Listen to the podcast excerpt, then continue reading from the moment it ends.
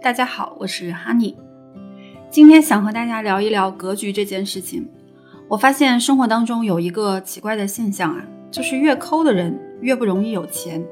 越是斤斤计较的人越容易吃大亏。不正当的小心机用的越多，就越容易失去本来应该属于自己的东西。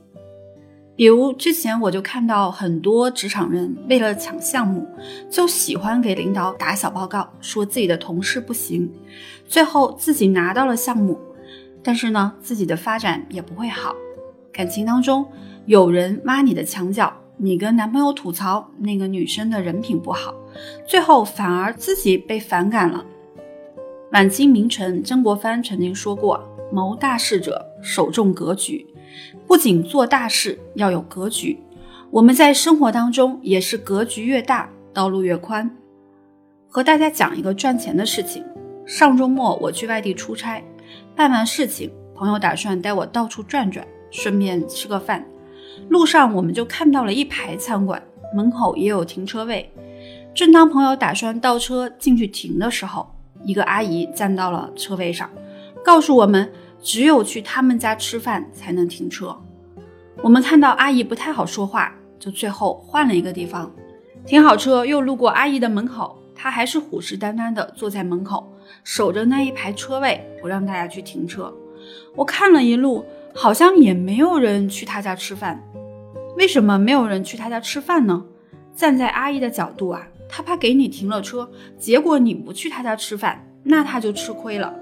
但是如果刚才在我们停车的时候，他能够热情主动的招呼我们停过去，我们肯定就在他那里吃饭了，因为反正我们都是要吃饭的。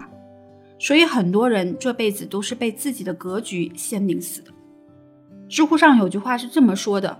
格局较低的只在乎自己，坚持我要赢，但是我身边的人都要输；格局中上的人呢，会顾及他人，信奉我要赢，但是我身边的人也一起要赢；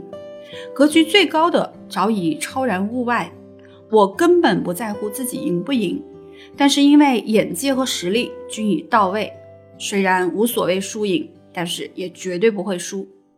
所以，关于如何养成大格局，我来给大家分享几点。大家也可以添加我的个人公众号“高情商心理课堂”，了解更多的内容。关于创业啊，在做公司这件事情上，我认为坚持做有利于他人的事情，有利于他人改善生活的事是大格局。我们公司也是这么做的。在创立企业之初，我们就决定要做利益他人的事情。我们不像一些企业只想着要赚钱，我们会把很大的精力放在如何让客户受益，如何让客户得到真的好处上。为了让客户受益，由内而外的改变，我们更多研究的是如何设置课程，对咨询以及服务的效果进行监督，以便学员在这里学习以后确实能够得到质变，而不是过多的计较我们付出的精力和金钱。如果在公司做管理，大格局就表现在作为一个领导，也应该做有利于他人的事，比如培养下属，带下属成长。你的下属成长了，你的部门业绩也就上去了，自然你的位置也会更高。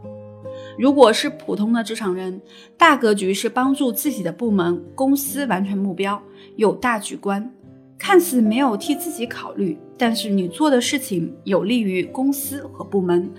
帮助了你的领导，自然他会提携你，给你更多更好的职务和职位。大格局在情感里是怎么做的呢？一些来我们这里咨询的同学啊，就经常会问老师：我怎么才能在家里掌握财政大权呢？你有话术吗？当然是有的，但是掌握财政大权更重要的是道。你拿到钱，能让家里的钱生钱，你能比其他的家庭成员更能管理好钱，分配好钱的用处，财政大权自然就是你的，而且大家还巴不得你来管呢。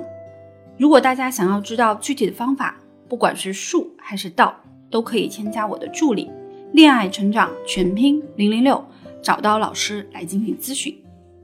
最后呢，送大家一个小福利，今年我写了一本关于格局的书。决定上线的是你的情商和格局，一度成为西西弗里当当大力推荐的畅销书，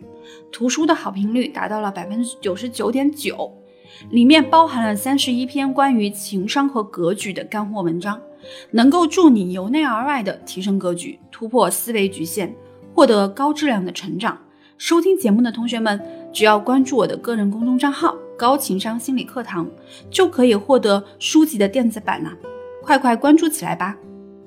好了，今天的节目就到这里了，感谢你的收听，我们下期节目再见。